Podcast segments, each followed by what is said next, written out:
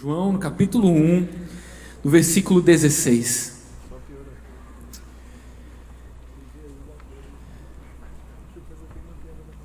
Você encontrou? Amém? Mais ou menos, vou esperar um pouquinho ainda.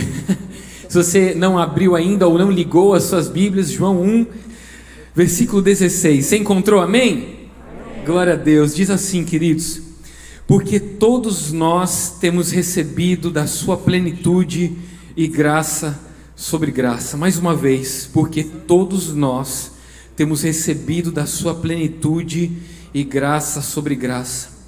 Obrigado, Senhor, pela tua palavra. Nós amamos a tua palavra, nós amamos o teu nome. Espírito Santo, nós te pedimos que essa noite o Senhor venha ministrar aos nossos corações, que toda voz humana emudeça, a começar pela minha, a tua voz seja ecoada. Abrimos nossos corações, abrimos a nossa mente para receber a semente incorruptível da tua palavra e seremos transformados e não seremos mais o mesmo, pela tua graça, em nome de Jesus. Amém? Você pode sentar de novo, querido. Muito, muito obrigado. Gente, que tempo maravilhoso, que, que, que tema maravilhoso, plenitude. E você tem ouvido nesses últimos dias a respeito de plenitude, e, e plenitude é ser cheio ou não ter falta de nada, né? Ser pleno, completo, sem escassez, sem ausência de coisas. Esteve uma coisa que o pecado nos trouxe, foi carências e ausências, nos, nos trouxe consciência de coisas que nos faltam, quando na verdade Deus sempre nos lembra o que nos sobra. Amém, amém. Glória a Deus. Então, gente, Deus é um Deus que tem o desejo de nos encher, amém? Ele tem o desejo de nos fazer plenos, é isso que Cristo veio fazer, veio nos tornar completos. É por isso que toda vez que nós corremos para longe de Deus, na verdade nós estamos buscando saciar nossa sede em algo que não sacia. Só Deus pode fazer isso, só Jesus, como foi pregado aqui pelo Gabriel antes. Ele, diz a Bíblia que aprove a Deus que em Cristo habitasse toda a sua plenitude. Ele é mais que o suficiente, amém? Glória a Deus. Gente, esse versículo maravilhoso, porque todos nós temos recebido da sua plenitude e graça sobre graça. Deus é um Deus que nos enche, recebemos a sua plenitude, amém? Mas para que nós pudéssemos entender melhor o que isso significa, eu queria de presente a sua atenção, porque nessa noite eu vou fazer como se fosse a parte 1 e amanhã a gente faria a parte 2, que é começar com, contando uma história de como nós chegamos até essa plenitude. Então eu preciso muito da sua atenção. Eu sei que essa é uma igreja que ama a Bíblia, que ama estudar, que ama vir na escola bíblica dominical. A gente fica muito feliz de poder compartilhar com corações como o seu. E gente, a gente acabou de ler isso, que nós todos recebemos plenitude e graça sobre graça. Porque a gente precisa entender que Deus é um Deus que o desejo dele é encher. O desejo de Deus é encher todas as coisas. Nós vemos lá em Isaías, no capítulo 6, quando Isaías tem um encontro com Deus, ele diz: No ano que morreu o rei Uzias, eu vi o Senhor assentado no alto sublime trono, as suas vestes cobriam todo o templo. E ele diz que escuta algo que os, os, anjos estão adorando, dizendo: Santo, Santo, Santo é o Senhor dos exércitos, toda a terra está cheia da sua glória. Porque o desejo de Deus é encher. O desejo de Deus é encher todas as coisas, porque Ele é infinito. A Bíblia vai nos dizer que Jesus, quando está falando a respeito do reino dos céus, lá em Lucas, no capítulo 14, ele vai contar uma história e diz: O reino dos céus é semelhante a um homem que fez um grande banquete e convidou seus convidados. Você sabe muito bem a história que esses convidados não quiseram vir no convite.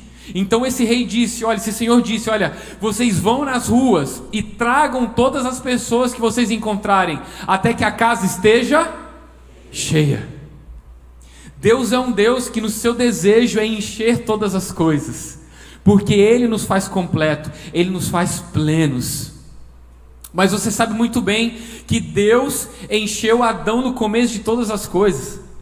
Lá em Gênesis vai nos dizer que Adão, quando ele é formado pelas próprias mãos de Deus, a Bíblia diz que Deus sopra nele e o enche. E não é até que Deus o encha que ele se move. Então nós estamos falando sobre plenitude. E plenitude nada mais é do que Deus nos encher por completo, estarmos cheios de Deus. Mas a pergunta é por que Deus quer nos encher? Porque nós podemos falar, olha, você precisa ser cheio, Deus quer te encher, Deus já liberou sobre você, mas a pergunta é por quê? Deus é um Deus intencional. E talvez para a gente pegar um exemplo e que pudesse entender uma maneira prática, é a pergunta que eu faria: por que você enche o tanque do seu carro, por exemplo? Que por sinal está bem difícil, né? eu vi esses dias um meme na internet dizendo assim: cheguei lá no posto, falei, coloca 50 reais para mim, e ele disse, até daqui a pouco. Dá tempo de dar volta na quadra. Mas deixando brincadeiras de lado, você enche seu carro para que ele se mova. Você se alimenta, você enche seu corpinho, alguns mais, alguns menos, né? Mas você enche seu corpinho para que ele também se mova, amém? Porque o desejo de Deus não é apenas nos encher por encher, mas o desejo é que quando Ele nos encha, nós possamos nos mover. A Bíblia vai dizer que quando Deus faz, quando Deus cria a terra no meio de um caos, Ele enche com água. Todos os espaços que estavam vazios agora estão cheios, porque Deus é um Deus que ama encher. E a Bíblia diz que o Espírito de Deus pairava sobre a face das águas, talvez buscando alguma coisa que refletisse seu rosto, até que Deus não deseja mais refletir seu rosto em algo, mas ele escolhe alguém chamado Adão.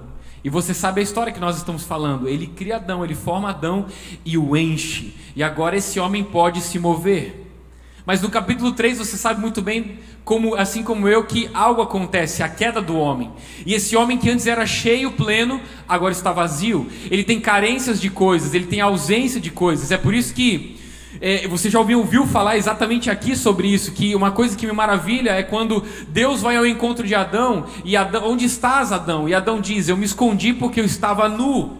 E a pergunta de Deus é: quem disse para você que você estava nu? Ou seja, você sempre esteve, mas nunca sentiu falta, você nunca sentiu ausência, você nunca sentiu carência de roupa. O pecado nos trouxe a consciência de que estamos vazios constantemente. É por isso que em todo tempo as redes sociais e todos os lugares que nós vemos tentam nos vender coisa para nos encher. Você precisa dessa nova roupa, você precisa desse novo celular, você precisa desse novo carro, você precisa dessa nova moda, você precisa desse novo, dessa, desse novo aplicativo. Porque parece que nunca nos enchemos. E Deus fala, Adão, eu nunca digo o que te falta, eu quero te ensinar aquilo que eu coloquei que te sobra. Amém? Deus é um Deus que constantemente nos lembra daquilo que nos encheu, mas o pecado realmente nos esvaziou, tornou lacunas e buracos. Assim que existia uma promessa de Deus a respeito de uma redenção. Mas até que essa redenção viesse, o Espírito de Deus, ele queria se mover ainda e encher e mover algumas pessoas. Nós vemos que o Espírito de Deus, lá no Velho Testamento, escolhia algumas poucas pessoas para que ele pudesse tomá-los ou enchê-los, e que assim eles pudessem se mover. Você está comigo, amém? Então nós vemos que algumas poucas pessoas eram tomadas pelo Espírito Santo, eram cheias para que agora se movessem. E os homens começaram a buscar essas pessoas para que essas pessoas fossem seus líderes, dizendo: Olha, há sinal de Deus sobre essas pessoas, porque elas estão sendo cheias e elas estão se movendo. Existe um sinal sobre essas pessoas que Deus as está enchendo. Então nós vamos segui-las. E Deus começou a fazer isso pelos profetas. E você sabe muito bem que o profeta, ele tinha das suas características é trazer realidades espirituais para o natural. Ele via coisas que outras pessoas não viam. Ele poderia ordenar que acontecessem coisas que outras pessoas não poderiam fazer. Deus escolhe alguns poucos homens para enchê-los, para torná-los mais plenos e movê-los. Glória a Deus, você está comigo? Assim que ele escolheu primeiro os profetas. E esse sinal para distinguir ele dos, dos, demais, nós vemos que os profetas tinham algumas características importantes. Deus disse: Olha, o trabalho de vocês é declarar a palavra, e o meu trabalho é fazer o resto, porque vocês têm um sinal de que foram cheios, para que se movessem. Assim que esses profetas tinham uma característica muito peculiar. Você vai ver, por exemplo, que Moisés, quando está no deserto, o povo começa a reclamar de fome. E ele diz: Não se preocupem, né? Existe um sinal de profeta sobre mim. Então Deus fala com ele, ele ora e cai provisão do céu. A Bíblia diz que cai maná do céu. Nós vemos um outro profeta chamado Elias, que no meio da escassez tem a capacidade de gerar alimento para uma viúva.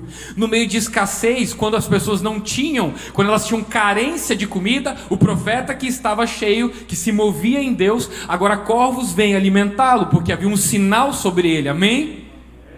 Então nós conseguimos identificar que esses poucos homens, eles tinham uma característica, eles tinham um sinal sobre eles. Os profetas tinham um sinal de poder trazer recursos em meio à escassez, escassez, pão no meio do deserto. Glória a Deus. Quando nós vemos o Espírito se mover e encher alguns desses homens, os homens começam a olhar os profetas dizendo: Olha, vamos tornar eles nossos líderes, porque é sinal sobre eles de que Deus os encheu e os moveu. Esse é o primeiro grupo de pessoas que nós vemos que Deus, que o Espírito Santo começou a se, mexer, a, a se mover. O segundo grupo de pessoas que nós vemos que o Senhor escolheu para encher e se mover foram os sacerdotes. A Bíblia vai dizer que os sacerdotes, eles eram escolhidos, assim como diz lá em Êxodo, no capítulo 28, 41, quando ele estipula a casa de Arão para ser sacerdote, ele diz assim: E com isso vestirás Arão, teu irmão, bem como seus filhos, e os ungirás, e consagrarás, e santificarás, para que me oficiem como sacerdotes. Você vai ungir eles, vai derramar óleo sobre a cabeça deles. Então o Espírito de Deus pegava, trazia sinal sobre esses, esses sacerdotes, que eram poucos homens, e os enchia, os movia, glória a Deus. Poucos homens, nesse meio tempo, poderiam ser cheios de Deus. Qual era a característica de um sacerdote, já que de um profeta era produzir pão no deserto ou recursos em meio à escassez? A característica de um sacerdote, de como um sinal de Deus, era poder ministrar a Deus. Eles tinham autoridade no templo para ministrar a Deus. Diga comigo, autoridade no templo para ministrar a Deus. O, lembra do, do, do, profeta? Ele tinha, ele tinha capacidade de produzir pão no deserto. Repita comigo: pão no deserto. Glória a Deus. Poucos homens que Deus escolhia para enchê-los, plenoma. Todo vazio ser preenchido. E os sacerdotes eles tinham a característica de serem mediadores dos homens a Deus. Eles chegavam e ofereciam sacrifícios pelos pecados do povo para que Deus pudesse perdoá-los ou cobri-los por um momento. Esses sacerdotes eram como líderes perante o povo, poucos homens que Deus enchia. Esses sacerdotes tinham autoridade no templo para ministrar a Deus. O terceiro grupo de poucas pessoas, ou poucas pessoas que poderiam ser cheios de Deus e se moverem, eram os reis. Você lê muito bem na sua Bíblia a característica de Davi, de que a Bíblia diz que quando Samuel unge ele, o Espírito de Deus que estava em Saul agora estava em Davi. Amém? Poucos homens, assim como profetas, que poderiam produzir pão no deserto como um sinal que estavam cheios e se moviam, assim como sacerdotes que poderiam, poderiam tinham autoridade para ministrar a Deus no templo, se moviam. Agora os reis, poucos homens ungidos, recebiam o Espírito Santo para poder se mover. E nós vemos que a característica desses reis, o toque que Deus deu a eles como rei, era que eles ditavam leis, governavam exércitos, conquistavam territórios. O sinal sobre os reis é conquistar territórios que ainda não haviam sido conquistados. Repita comigo: o sinal dos reis era conquistar territórios. Esse, esse era o chamado deles, Deus enchia para fazer isso poucos homens se moviam: profetas, sacerdotes e reis. Mas o desejo de Deus é encher toda a terra. O desejo de Deus é encher todas as coisas, mas por enquanto, poucos homens poderiam ser cheios. O povo se guiava por esses três tipos de homens e sempre procuravam um sinal de Deus sobre cada um deles.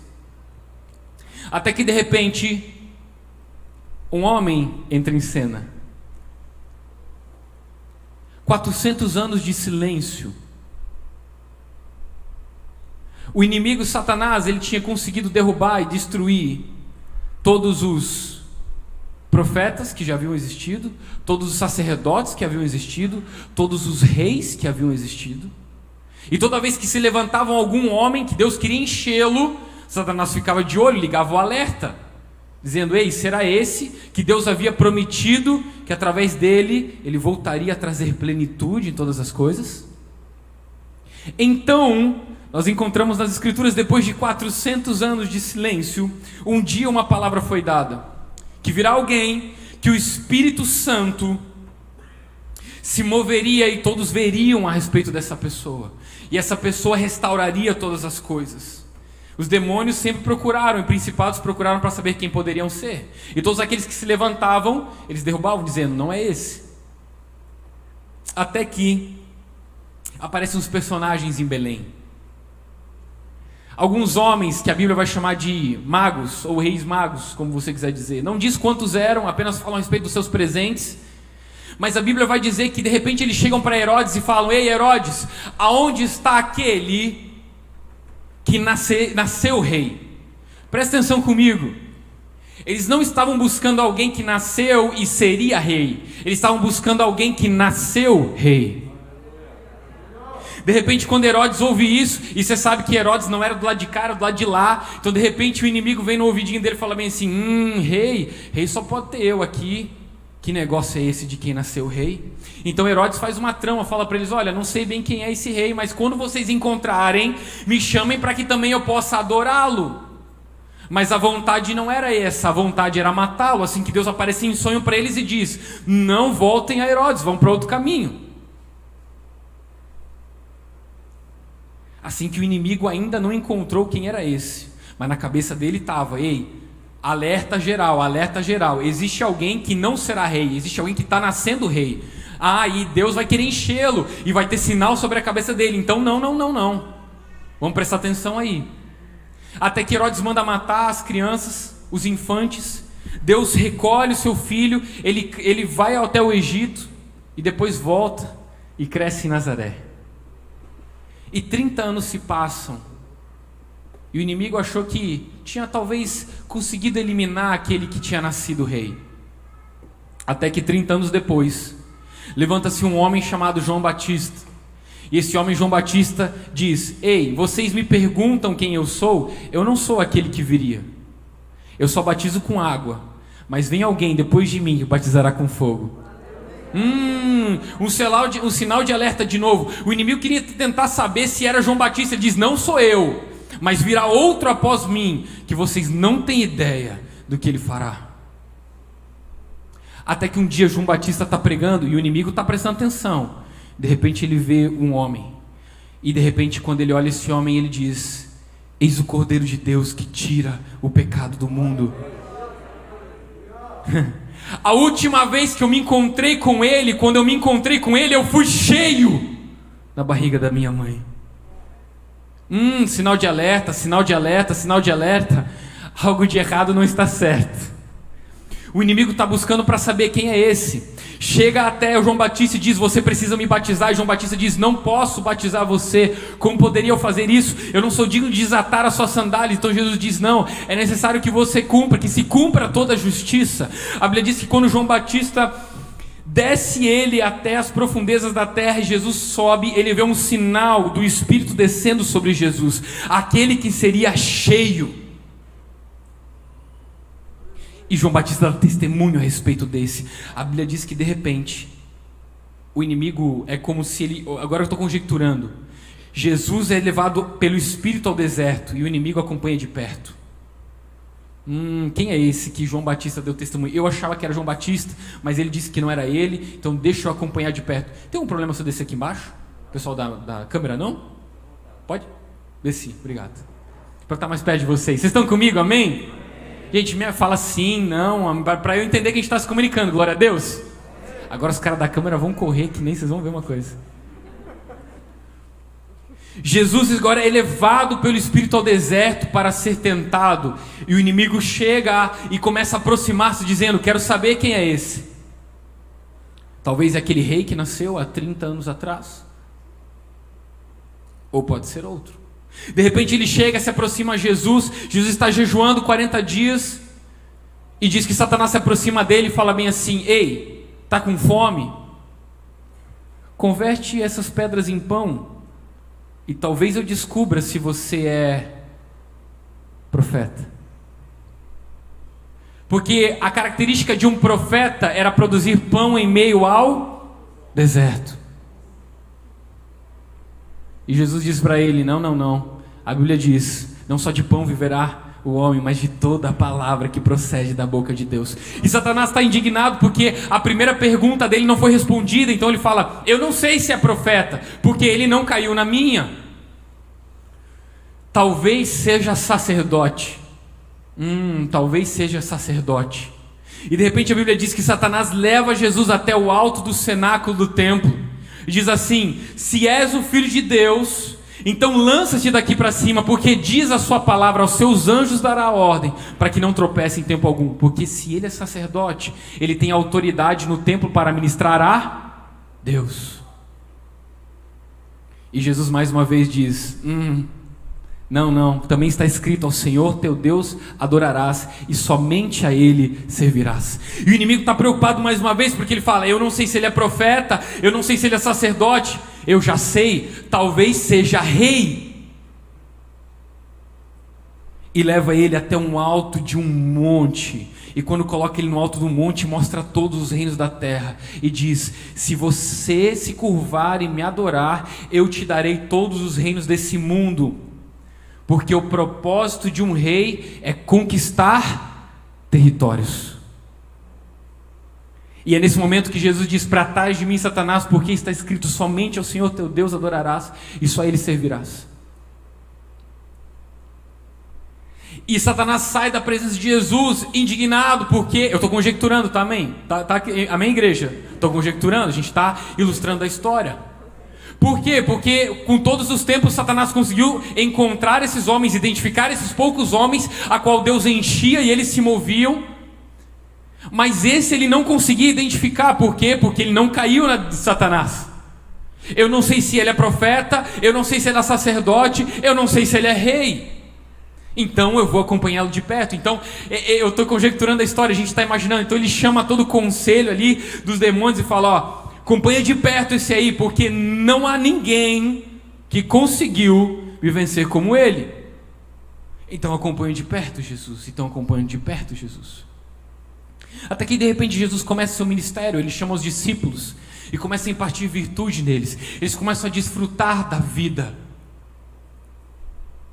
E Jesus está, por um momento, compartilhando o evangelho com cinco mil homens, fora mulheres e crianças, no deserto. E de repente diz para um dos seus discípulos: Ei, deles de comer, como o Senhor daremos de comer? Nem se tivéssemos tanto dinheiro nós conseguiríamos comprar, não há lugar para fazer. Eis aqui um pouco de pães e peixes, cinco, cinco pães e dois peixes. Jesus diz: Aqui, abençoa, agradece. E de repente começa a partir esse pão. E um come, dois comem, três comem, e dez comem, e vinte comem, e cinco mil homens comem. Sinal de alerta no inferno: Ei, ei, ei, presta atenção, parou, parou, parou. Está produzindo pão no meio do deserto, tem capacidade de trazer recursos em meio à escassez. Começa só um alarme no inferno. Bem, bem, bem. Ele é profeta. Porque o sinal de um profeta era produzir pão em meio ao deserto. Não, nós temos que fazer algo. Acompanhe mais de perto, porque aí há perigo. E de repente Jesus está no templo ensinando. E quando ele está no templo ensinando, ele, ou na sinagoga ensinando, ele está fazendo milagres e perguntam: que autoridade faz essas coisas? Jesus não responde.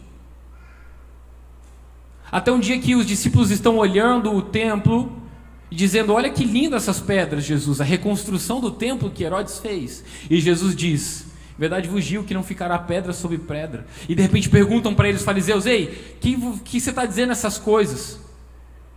Quem é você?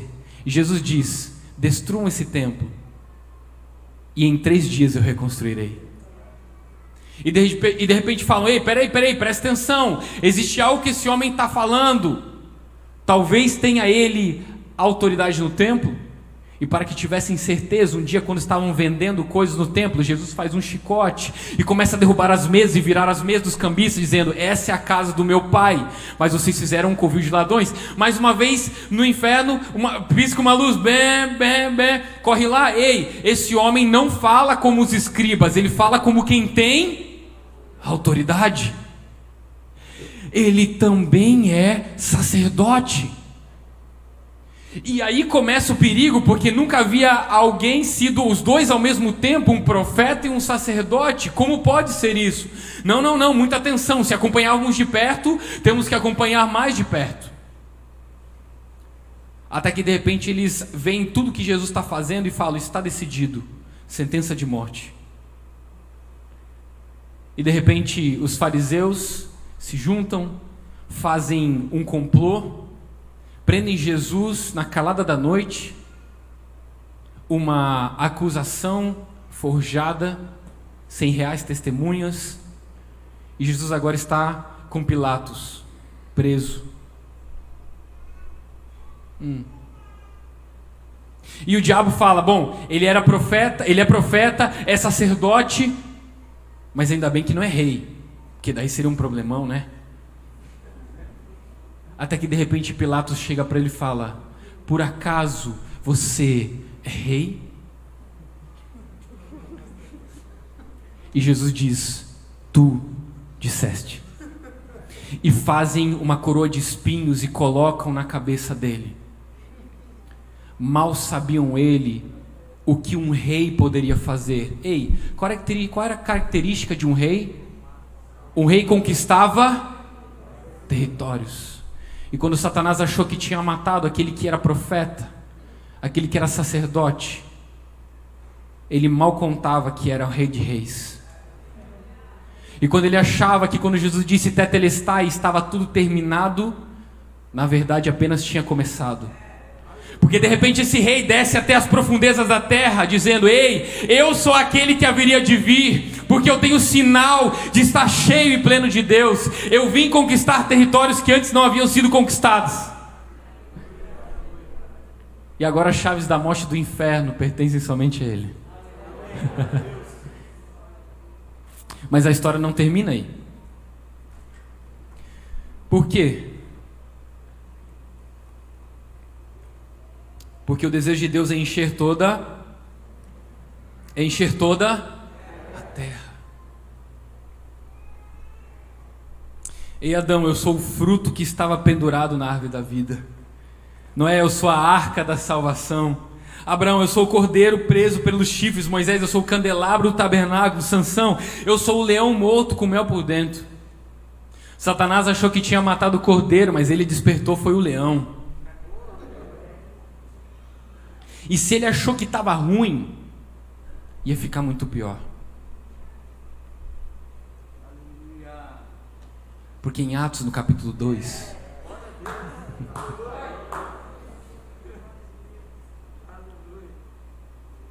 Imagine que Jesus está chegando até seu pai. Lembra daquele salmo? Levantai, ó portas, as vossas cabeças, levantai, ó entradas eternas, para que entre o Rei da Glória. Quem é este Rei da Glória? É o Deus forte e poderoso, Ele é o Rei da Glória. Levantai, ó portas, as vossas cabeças, abriu entradas eternas, para que entre o Rei da Glória. Quem é esse Rei da Glória? É o Senhor dos Exércitos, Ele é o Rei da Glória. E o Rei da Glória está entrando, Ele está entrando com um sacrifício na mão, o seu sangue, dizendo: Pai, aqui está o sacrifício solicitado. E o pai olha e fala: Filho meu, assenta-te comigo. Jesus declara aos seus discípulos: O meu pai me deu o direito de assentar junto com ele no seu trono. Agora imagina comigo, conjectura comigo. Você está comigo, amém, querido? Eu estou finalizando, a gente está caminhando para a finalização. O pai fala: Filho, senta-te à minha destra, até que eu coloque os inimigos por estrados dos seus pés. E Jesus, quando se senta à destra do Pai, é como se ele dissesse: Pai, posso te pedir algo? Claro, meu filho, qualquer coisa. Pai, eu fiz uma promessa aos meus que me deste lá na terra. que assim como eu era pleno e cheio, eles também poderiam ser. Pai, existem 120 que estão num aposento alto, esperando para que do alto sejam revestidos de poder, para que do alto sejam cheios, completos, sem falta. Hum. Pai, existem alguns filhos lá em Blumenau, na Assembleia Sede,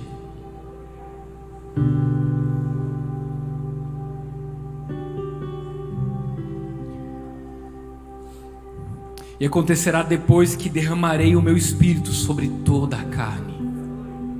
Vossos filhos e vossas filhas profetizarão, vossos velhos sonharão, os vossos jovens terão visões, e até sobre os servos e as servas derramarei do meu espírito naqueles dias. Pai, existem alguns que estão lá, que creram em mim. Se Satanás achou que estava ruim, ia ficar muito pior.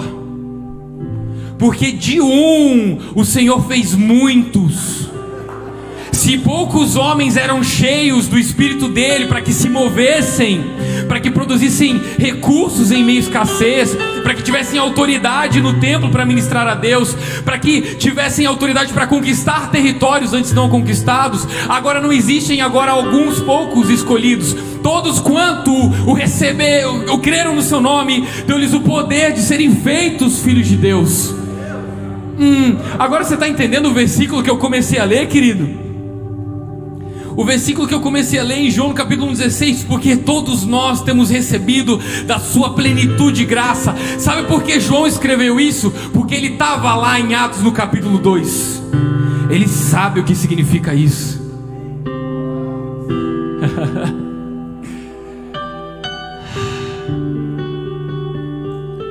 ele nos encheu de vida, Ele os encheu de poder.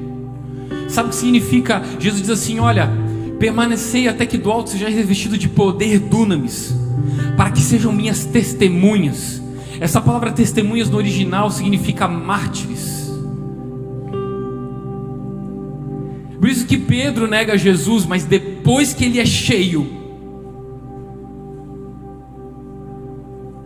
até de cabeça para baixo serve. Você está comigo? O desejo de Deus é te lembrar o quanto você foi cheio. O quanto custou para você ser cheio foi Cristo se esvaziar por inteiro. Então agora não é sobre poucos escolhidos ou poucos especiais que Deus escolhia, são todos aqueles que receberam e creram no seu nome. Pergunta é se você vai se mover nessa noite. Porque o desejo de Deus é encher toda a terra, mas não encher por encher. Todos aqueles que ele encheu foi para que se movessem. Agora você fala, Rafa, se movessem para quê? Hum. Jesus disse: Eu vim para que tenham vida e vida em abundância. Sabe o que significa abundante? Mais do que o suficiente. O desejo de Deus de nos dar plenitude ou nos trazer a consciência da plenitude que nos trouxe é para que transbordemos. Não existe vida em abundância, é vida mais do que suficiente. Não é vida só para mim, é para você, para você, para você, para você, para você. É vida para todos aqueles que nos rodeiam. É o frentista que se encontra com a gente, ele se encontra com a vida de Jesus. Porque eu fui cheio para me mover. A plenitude de Deus é para que eu entendesse que eu sou um profeta.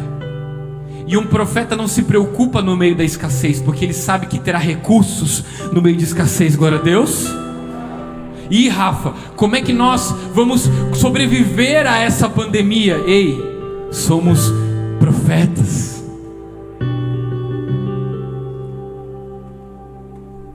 E Rafa, você não sabe, as igrejas elas, elas não poderiam, mas elas estão esvaziando de pouco em pouco porque as pessoas estão com medo disso que está acontecendo. Ei, Deus nos fez um reino de sacerdotes. Existe autoridade no templo que podemos ministrar a Deus, glória a Deus. E no templo não é só esse lugar, mas nós somos esse lugar, aleluia. Ei, Rafa, o inferno está tá avançando forte sobre os nossos adolescentes e jovens. Ei, se Ele é Rei de Reis, nós somos esses reis que Ele reina, amém? E reis que foram cheios conquistam territórios. Os lugares onde pareciam que não poderíamos alcançar, pela plenitude que temos, agora transbordamos para chegar, aleluia. Existe vida para sua casa, para os seus vizinhos, para os seus familiares, para os seus colegas de trabalho, faculdade, universidade, escola. Não podemos ter por pouco aquilo que Deus derramou em abundância.